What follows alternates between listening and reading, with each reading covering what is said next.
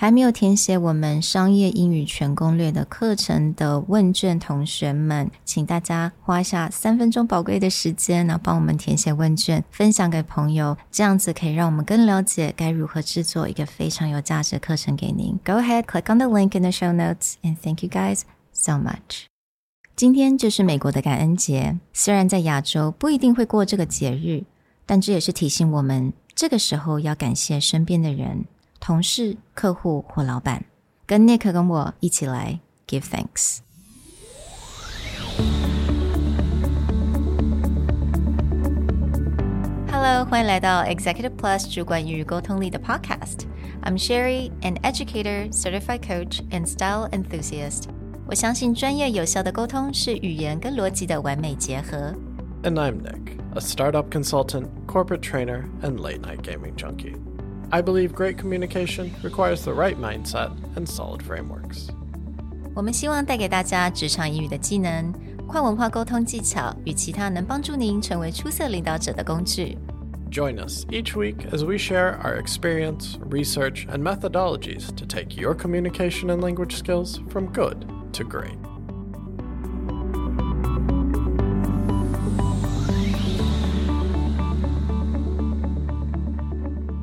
Hey, everybody. Welcome back to the Executive Plus podcast. Since we began this several years ago, it's almost been a tradition to cover Thanksgiving thankfulness, whether it's giving thanks to your boss, your coworkers, or your loved ones. Mm. So, as we hit that time of year again, we are going to share what we're thankful for. That's right. And to be really honest, I think I'm still thinking about what I'm grateful for this year. It's really hard for me because, as Nick always said to me, I need to know how to celebrate success. And I don't do that ever. So, would you like to set an example, please? Well, the first thing that you can be thankful for, and I am definitely thankful for, are our wonderful listeners. Now, I know that's very cliche, but it mm-hmm. has been a huge growth year. It's funny to look back, and a year ago we were on episode 120 something, and now we're into the 230s. That definitely couldn't have been possible without yeah. our wonderful listeners. Absolutely, guys. For anyone who's listening right now, I don't know what you're doing. You're probably going to work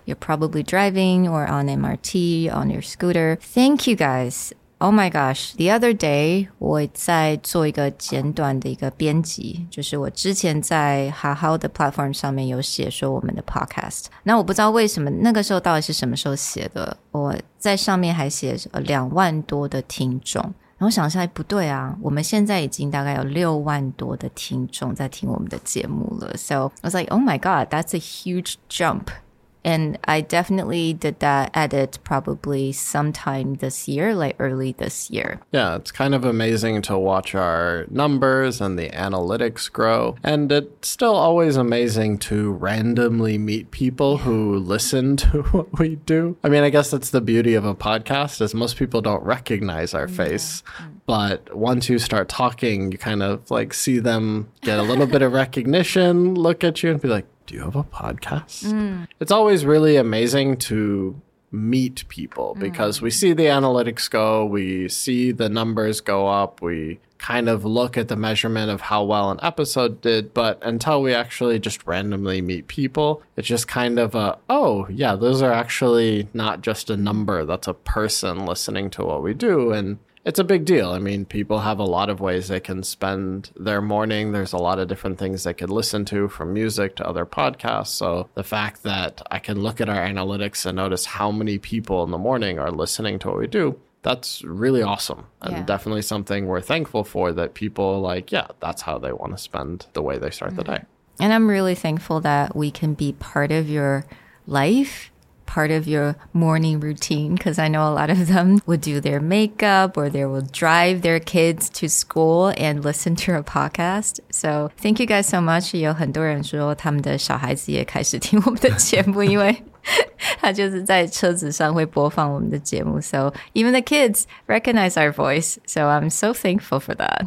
Another thing that definitely thankful for this year in relation to the podcast is we've been having a lot more people reach out, whether it is looking for sponsorship because they like what we do and they want to bring their awesome products to our audience. Yeah. Other things is we never really advertise it, but we've gotten quite a few people asking for assistance on presentations and job interviews, yeah. etc., because they liked the content that we created and were looking for a little bit more help. And mm-hmm. so that's not something we've ever really yeah. advertised or talked about, but you know, it's always kind of cool that like, oh, someone really got something out of the information and they're looking for a little more. We've also gotten some pretty cool collaborators reaching out, mm-hmm. trying to find ways that we can bring our audiences together and talk about something better. So it's really cool that people are being active this year about reaching out and seeing what we can do together. Absolutely. And I'm really grateful for all these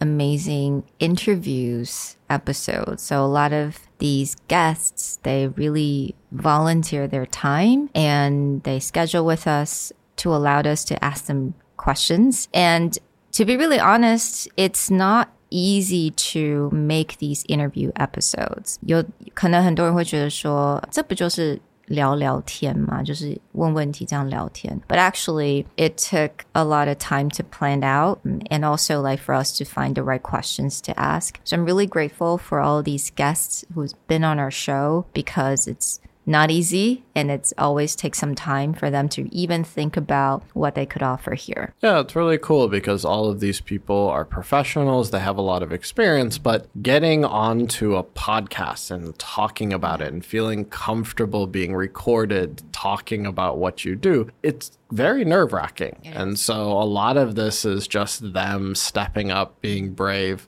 Same as before when we did our live lessons. Yeah. This is a big deal for someone to put themselves out there. And so definitely appreciative people who are willing to do that and everyone's been here for the live lessons. We don't have a lot, but again, like they are amazing and it's so it's so courageous of them to be able to come on here and show what they've learned because it's really hard and it's really nerve wracking.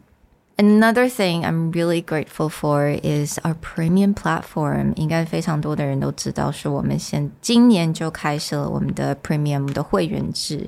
那当然，我觉得一刚开始，其实我们都也是在学习。那我们在这个过程当中，也是常常会联系很多学员啊、会员，了解大家喜不喜欢课程，有哪些可以做一些改变。我们也有很多两次的 live lessons。那我们现在这个 premium 的网站已经累积了大。大 概二十个小时的课程了。So actually we've learned a lot. 那每一个月我们都 Andrew, Nick, and I 我们都是坐下来 really push ourselves to come out with a very authentic and different topic and really come up with things to share online with you guys. 所以其实我在这个过程当中真的学习到了非常的多。So I'm really grateful for that. Which brings me to the last thing I'm very grateful for my wonderful partners. Aww.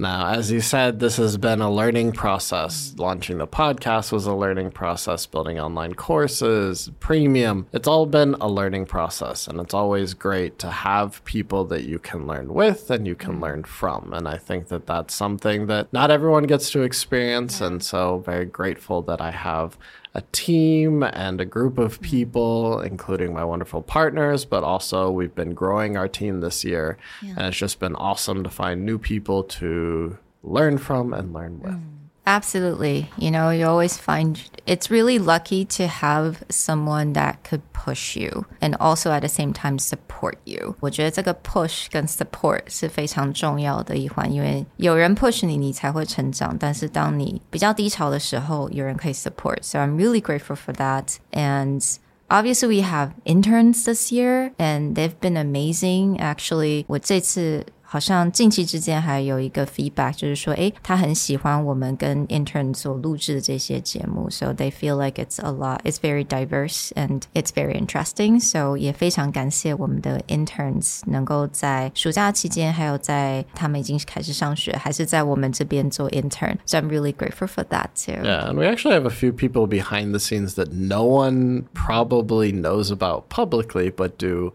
a massive amount for us, including all the subtitle work and translation work from premium, some of the podcast or the handouts we do. We have an amazing translator who does it part time and gets stuff done even when we're giving it to her last second. Does an amazing job. So big shout out to Kim. Mm. And then we have another person, Fanting, who does a lot of our social media pushes, putting things together, finding the right audiences, getting it out there. I mean, these are two people that probably you never hear about, mm. but do such an, a massive amount of work yeah. and make sure things that happen, in addition to our team that that you know, is a little bit more front facing. Mm. Another person who just kind of hides in the background, people have probably heard her name, but Carol, our designer, does an incredible job with everything. And that makes such a big difference. So, any graphic you see on social media, anything premium, the design, the illustration, the artwork, that's all her mm-hmm. and something that we could not do without her. Absolutely. I'm so grateful for our small team, even though it's small, but you know, 人家说